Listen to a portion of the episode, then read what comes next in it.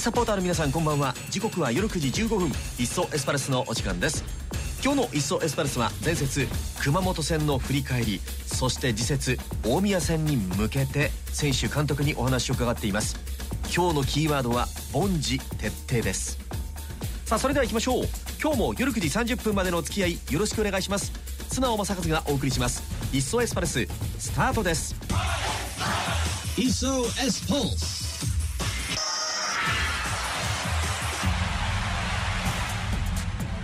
一層エスパルス。それでは先週土曜日に行われましたリーグ戦第40節ロアッソ熊本戦振り返っていきたいと思います。まこの試合勝てば自動昇格に王手がかけられる。まあそんな試合だったんですけれどもさあ試合はと言いますと序盤から清水がペースを掴んで熊本ゴールに迫っていきます、まあ、何度も惜しいチャンスあったんですけれども前半の26分乾選手のラストパスから中山選手反転してシュートこれが決まって先制点の1対0いや素晴らしいゴールが入って勢いづいたんですが前半47分アディショナルタイムセットプレーのピンチから阿部選手に決められて同点。そして折り返した後半の11分です。自陣でボールを奪われて平川選手のゴール。これで1対21点差開いてしまいます。1点を追いかける清水だったんですが後半22分。今度は伊藤選手にミドルシュートを決められて1対32点差開いてしまいました。その後清水は選手交代もしながら活性化を図っていくんですが相手のゴールネットを揺らすことはできませんでした。試合は終了。1対3の敗戦です。さあそれではこの試合の振り返りを今週美穂練習場で伺ってきました。まずは後半の29分に山原レオン選手に代わって途中出場しました岸本健選手にお話を伺っています。どうぞ。まあ、残り2試合というね状況になってきましたけれどもまずは一つ前節ちょっと振り返ってもらいたいんですがいかがだったんですかね？あの本当に悔しい結果だったんですけどもう本当にやるだけだと思ってます、もう本当それに尽きると思います。あのまだね、あのジュビロとベルディが引き分けて、ギリギリチャンスが、もう首1枚、首の皮1枚つながったと思うので、もう本当、もうやりきるだけだと思ってます、そのチャンスを生かして。先制してから逆転されるのは今季初だと思うんですけど今チームのその時の雰囲気とかからは今どうですかこう？回復傾向というかもう切り替えてというか。そうですね。もう俺はスパッと切り替えてやってるんですけど、うん、まあどまたみんなもう切り替えてると思いますし、秋葉さんとかも、もうちょっと今週来週はちょっとしっかりみんなでクラブハウスの掃除しようっていう風にしてちょっと心機一転もうやれることは全部やっていこうって言ってるんでもうほんまみんな多分もうほんまやれること全部やろうっていう気持ちでやってると思いますさっきもちらっとお話ありましたけど岩田と、ね、東京ヴェルディが引き分けだったので勝ち点差が1に縮まりましたけど2位にいるっていう状況。これはご自身にとっては今どういう状況と捉えてます？うんもうめちゃめちゃもうポジティブに、うん、あや俺らの月はまだ俺らまだついてるんやっていうふうに思ってもう負けてしまったことは忘れるわけじゃないですけどもうそれぐらいの勢いでラッキーラッキー俺らやるしかないんやっていうぐらいでいいと思います今日練習でねその3枚の左側やってましたけどディフェンスもじゃあ今後の試合の中で下さんが出る機会があるかも、そうですね。もう本当どこで出るか分かんない。練習で前とかも前やってたりしてたんですけど、うんうん、急にパックとかやったら、うんうん、もうどこでやってもいけるようにあの僕の中では後から出て最初から出たらいいですけど後から出たらもう僕が点取って勝つイメージで常にやってますだからやれること全部やろうと話ありましたけど、はい、チームとして今課題としているところっていうのはどこの辺ですかね？そうですね。やっぱりもう決めきる。これだと思います。確かにチャンスは多く作ってますもんね。チャンスはめちゃめちゃ多いんでやっぱりこう決めきるところでやっぱり決めきらへんかったツケが後から後からディフェンス陣に回ってくるんでもう本当決めきるだと思います相手大宮も今の現状を考えるととっても怖い存在だと思いますけど。そうっすね。もうほんま負けたら終わりですもんね。やっぱそういう逆に背負うもんがない感じだと思うのであのガツガツくると思うんで僕たちもそれに引かないように僕たちも逆にもう失うものがないっていうぐらいアグレッシブにやったら勝てると思うんで。本当もう自分たち信じるだけだと思います。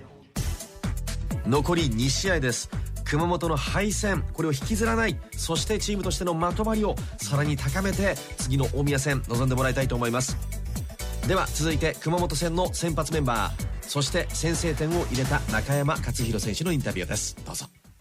まあ、中山先生の先制からスタートしていった試合、まあ、結果1対3になったじゃないですか、まあ、どんな試合だったか聞いてもいいですか？まあ正直自分たちでゲームを壊してしまったっていう印象がありますね。もう前半特に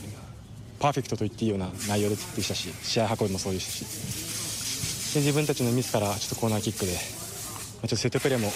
僕もちょっと反省しなきゃいけないところがいっぱいあったんですけど、まあ、そういうの失点と、まあ、前半後半の入りのところちょっと自分たちのミスからの失点っていうところでだんだん流れが崩れてきてしまったっていうのが正直な印象なんで。ああいう負け方した後っていうのの試合はまたこうしっかりまた引き締めないといけないと思うんですけどその辺の切り替えは今どうなんですかね？うんもう練習見てるともういい切り替えはできてるかなとは思います。実際にあの試合から学んだこと課題になっているものなんですかね？うんまあ90分通してまず自分たちのサッカーをやり続ける難しさとかそういったものがやっぱ感じるところはあったので、まあ、あの前半の試合が後半もできればって多分全員思ってたんですよねきっとでもやっぱそ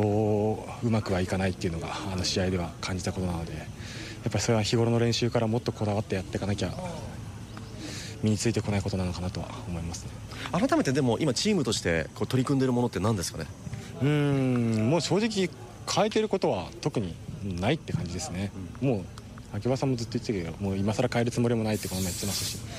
たし今までやってきたものを積み重ねって感じですかね今やってることは。さっきあの岸本さんに話聞いたらやれることは何でもやろうっていうのクラブハウスの掃除もやろうっていう話も、なんかそういう意味でのこう、ね、絆感みたいなものがあるのかなと、はい。そうですね。一緒にたけるも掃除したんで今日一緒に同じエリアを。はい。まあいいんじゃないですか。そういうチーム全員で、その自分たちが普段使ってるところきれいにして心もきれいにしてみたいな。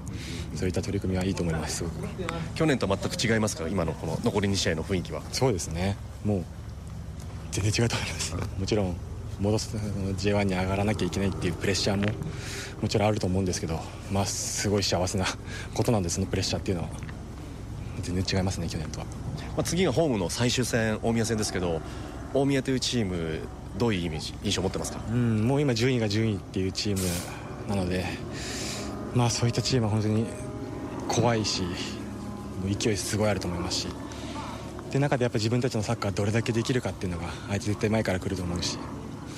そういった中で自分たちの試合をいかにできるかっていうのがまた今回も大事になってくるかなと思います。岸本選手中山選手からもクラブハウスの清掃の話伺いました。できることは何でもやろう。では秋葉監督はどんな思いでそれを選手に伝えていたのか。そのあたりを聞いています。秋葉監督です。どうぞ。監督から選手にこうやれることは何でもやろうと話されたみたいで、はい、このクラブの掃除？そうですね。もやったりとか、はい、これも提案というか。そうですね、うんうん、あのもちろんそれで勝てるなんて思ってないですけどやっぱりこう人間力を磨くとかやっぱりこうそういうのって最後おここのこのシーズン出なくても絶対人間として成長できると思いますしあとは当たり前のように自分たちが使っているクラブハウスですからやっぱきれいにするのって当たり前のことだと思うんでもう一度そういうことをしっかりやろうとかあとはこの継続する力が僕どうしてもこううちの選手とかチームって今弱いと思ってるんでだからもう一度そこの継続するっていうとこも含めてまああのー、これたまたま今掃除始めましたけど中を通ろうって話も何人かまだ通らなくなってるっていうのもスタッフから聞いたりしたんでいやいやそれちゃんとやり続けようぜっていう。昨日は少しこう凡事徹底っていう言葉を使ってやっぱりそれがレベル上げる一番の僕の近道だと思ってるんでなんか今更奇抜なこととかなんかすげえあのスペシャルなことしようなんて思ってないんでだからこそこう凡事徹底当たり前のこととかやらなきゃいけないことをちゃんとコツコツとこうやりそうか俺弱いと思ってるんですよ。やっぱだから昨日のあのメディアの方に言ってたんですけどだから俺落ちたと思ってるんでこのお金と戦力とクラブの施設とか環境とかってできないのって俺その続けるそのメンタル的な強さとかタフさとかがないと思ってるんでやっぱもう一度そこはしっかりとやらないと。だからもしかしたら掃除嫌かもしれないけどいえそれもやるんだっていう。それがタフなメンタリティーででしっかりと人間力を磨くとかっぱそれがこう応援されるやっぱ選手になると思うんでやっぱこう魅力的な人間にならなければあの応援してくれる方もやっぱり減ると思いますし応援してくれなくなると思いますからもう一度やっぱそういうのも含めてプロフットボーラーの前にやっぱ一人の人間としてやっぱりこういろんなものをこうしっかりと磨いていくとか成長していくっていうことも込めてまだしっかりやるのかなと思ってます。や選手もあのいい切り替えできたって言ってました、ね、ああよかったです。もうそうやってそうやってあの言ってくれるんでやっぱ選手も。言ったようにさっき見たけどやんだよっていう選手いないんでいやそれは必要なことだとか、まあ、他のクラブでもやってるとかって分かってますしでで言ったように自分たちが使ってる施設なんで当たり前。だってやっぱそういう感謝の気持ちをやっぱ持ってる選手もいるんであとはだからこれを継続するように。もう継続ですから。継続する力ないんですよ。そこをやっぱり徹底しないともう一回ボンチ徹底だって常に言い続けてやっていこうなやっていこうかなっていうふうに思ってます。僕どっちかというと僕も苦手だったんですよ。でもそれをずっとやっぱガキの頃から言われてたんで。やっぱ親父にも言われましたしやっぱりいろんな指導者にもで僕らの時特に先生が多いんでやっぱり学校の先生が多かったんでいや小さいことコツコツやんだっつって何お前いきなりなんか飛び越えてなんかやろうとしてんだみたいな、一歩ずつやっぱり積み重ねた先にやっぱり遠くへ行けるんだっていうのはやっぱまあ一郎も言ってますし、まあ、みんなやっぱ言いますよね。だけどそれ苦手です僕も。でもだからやっぱそういうのは早めに気づけたのでよかったんでまたちょっと言うことによって口酸っぱくしてあの変わってくると思うんでもともとこう資質はあると思いますからそれをでも本当にこう続ける力それが超一流ですし本当にこうスペシャルな選手になると思うんでじゃなきゃやっぱ落ちた理由が必ずありますからやっぱそういったところのこう弱さを昨日も言ったんですが根こそぎ排除できるように必ずまたこの上がった先もあるんでもっともっとしっかり人間力を磨きながらやりたいなと思います。凡事徹底、まあ、大きく物事を変えるんではなくて今までやってきたことをコツコツやるというこの人間力を高める秋葉監督できることは今何でもしているそうですさあそれでは最後に神谷選手に大宮戦に向けて、まあ、印象そして気をつけなければいけないポイントを聞いています。どうぞ。まあ、前回対戦は神谷選手も得点入れて3-0で勝ってますけれども現状また大宮っていう今のチームどう見てますか？うんまあ実力があるチームだと思いますしあの下位にいるから残あの残留争いしてるからといってこう気が抜けない相手でもありますしあの、うん、まあ相手云々というよりも自分たち次第だと本当は思っているのであの今週1週間のその全ての行いっていうのが、まあ、今週の試合に影響するんじゃないかなと思います。まあ、きっと清水がボールを持つ時間が長くなるんじゃないかなっていうイメージあるんですがどうでしょう？まあねやっぱゲーム主導権を握ってあのー、1試合通してやれればベストかなと思いますし、まあ、そういう時間帯じゃない時も必ずあると思うのでそこをね、あの、まあ、熊本戦みたいにならずに、あの、クリーンシートでしっかり終えて相手には何もできなかったと思わせるぐらいの、えー、と実力の差を見せつけていかないといけないのかなと思います。